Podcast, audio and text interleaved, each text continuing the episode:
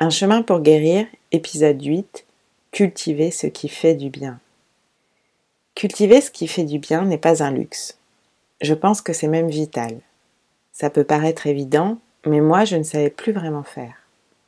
À présent, j'ai envie de partager avec vous comment j'ai réappris à cultiver ce terrain d'épanouissement. Bien sûr, c'est à chacun de trouver ce qui lui correspond. Mais peut-être que vous pourrez piocher de ci de là et que ça vous inspirera bien d'autres pistes à explorer. Les troubles alimentaires abîment fortement l'estime de soi. Trois piliers constituent l'estime de soi. Ce que chacun pense de soi, comment on se sent avec ses pensées, ce que l'on fait de sa vie avec tout ça. C'est ainsi que l'explique le psychiatre Christophe André dans un livre qui m'a fait beaucoup de bien. Il s'intitule Imparfait, libre et égaux. Je l'ai lu à une période de désespoir. La maladie avait refait surface dans ma vie de manière très intense. J'avais pris beaucoup de poids rapidement. Je ne maîtrisais plus rien de mon alimentation et je ressentais une énorme honte de tout ça. Ce livre m'a aidé à dépasser cette honte et mon sentiment d'impuissance. Il m'a incité à demander l'aide dont j'avais besoin pour me soigner. Mon parcours de soins à l'hôpital a débuté quelque temps plus tard. La maladie impacte fortement la capacité à se faire du bien. J'avais déjà beaucoup de difficultés à répondre à mes besoins élémentaires, la nourriture et le sommeil en premier lieu, et j'ai progressivement délaissé mes envies. Le TCA m'a focalisé sur la faim physique en lien avec l'alimentation. Mais l'être humain a soif et faim de bien d'autres choses. On parle d'ailleurs de faim émotionnelle ou de soif de vivre. Ma psychologue m'a dit un jour qu'avoir des envies, c'est aussi se sentir en vie. Et c'est vrai que petit à petit, j'ai perdu le goût de la vie. J'étais plutôt en survie. Je me souviens d'ailleurs que pendant un moment, pour m'aider à gérer les lendemains de compulsion, j'avais créé ce que j'appelais mon kit de survie, pour surmonter les moments de mélancolie. Le kit contenait tout ce qui pouvait me faire du bien, enfin surtout tout ce qui pouvait m'occuper la tête et passer le temps pour éviter de me retrouver face à mes pensées, regretter, culpabiliser et ressentir mon mal-être omniprésent. Dans ce kit, il y avait les films que j'aimais, des séries, tout ce qui m'était accessible sans trop d'efforts. C'était aussi des choses pour me couper de la réalité. J'ai appris depuis qu'il est plus utile de se confronter aux émotions douloureuses, de les laisser nous traverser pour mieux s'en libérer. Mais à l'époque, je n'avais pas ces clés essentielles pour gérer ses émotions. Pour être honnête, le kit de survie était surtout une alternative à ce que je désirais vraiment quand j'étais si mal. Que quelqu'un m'assomme. Oui, vraiment, j'aurais voulu que quelqu'un m'assomme d'un coup de batte de baseball sur la tête. J'ai tapé assumer au lieu d'assommer. Encore un lapsus. Que quelqu'un m'assume, ça voudrait dire que quelqu'un me prenne en charge. Effectivement, j'aurais eu besoin d'aide dans ces moments-là. Cultiver les choses qui font du bien, c'est aussi arrêter de faire les choses qui font du mal, comme vouloir être assommé ou faire des compulsions alimentaires.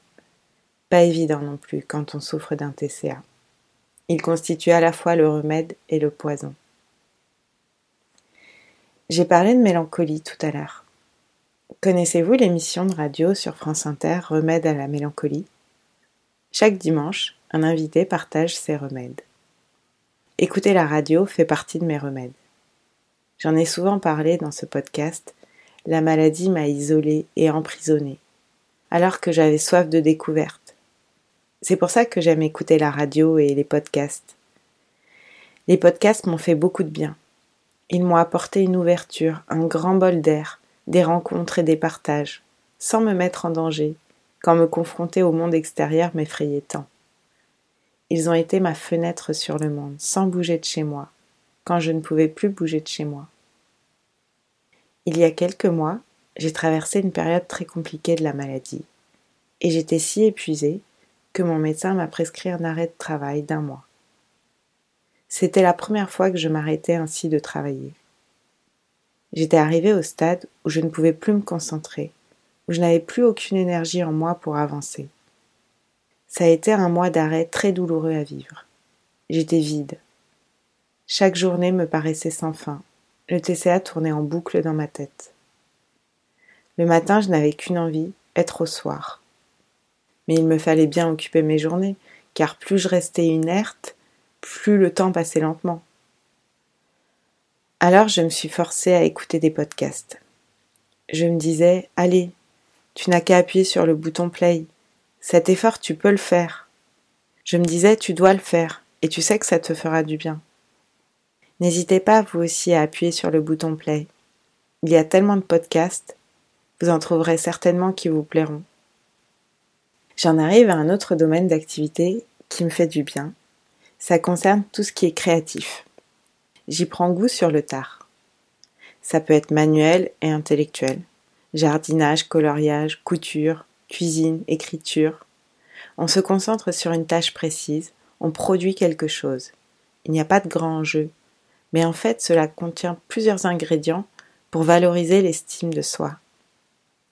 Ça permet aussi d'évacuer les émotions autrement que par la nourriture, de les exprimer plus librement, en mobilisant moins le cerveau et plus l'intuition.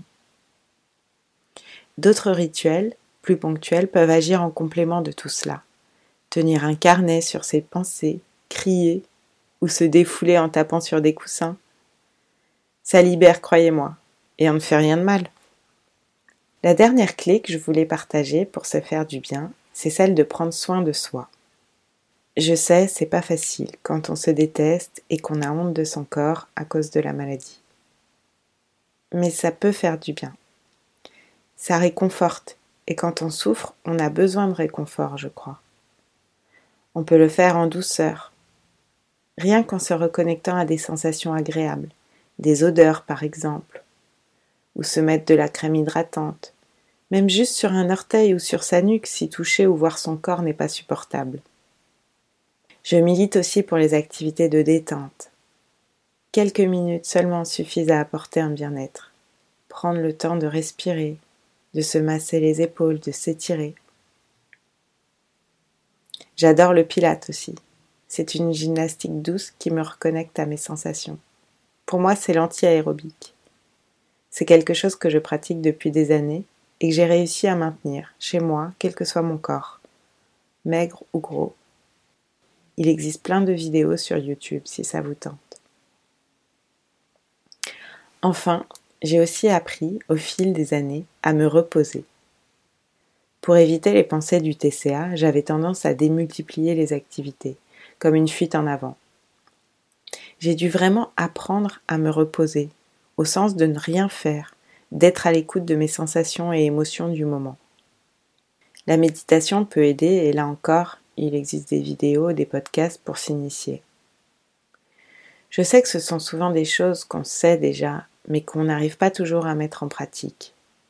Quand surgit le besoin de faire une compulsion alimentaire, c'est très très difficile, voire impossible de se dire Attends, je vais faire quelques étirements pour me détendre et ça va passer. Donc je préconise de développer ces activités dans les moments où l'on se sent mieux, justement, et où elles sont moins coûteuses. Et je crois qu'à terme, ça peut diminuer un peu la place du TCA en complément des soins médicaux, bien entendu. Pour moi, le plus dur à accepter, c'est que toutes ces choses qui me font du bien me demandaient et me demandent encore un effort. De quoi m'en dégoûter avant même d'avoir commencé. Car quand déjà je passe ma journée à faire des efforts, c'est décourageant qu'un plaisir se transforme en corvée, ou qu'il soit gâché par le TCA qui m'empêche de me concentrer. Regarder un film, par exemple, quand je n'arrive pas à suivre l'épisode car les canards braillent en boucle dans ma tête. Pourtant, j'ai remarqué que plus je faisais ces petites choses, qui dans l'idée me font envie, moins elles en devenaient coûteuses, jusqu'à retrouver le plaisir simple qu'elles procurent. Cultiver ce qui fait du bien, c'est un besoin, et on a besoin de se faire du bien. Il n'y a pas de recette miracle ou d'équation automatique car nos besoins varient. Mais pour savoir quoi faire, il faut identifier ses besoins et donc se reconnecter à soi. J'espère que cet épisode vous a donné envie de vous faire du bien. Prenez soin de vous et à bientôt.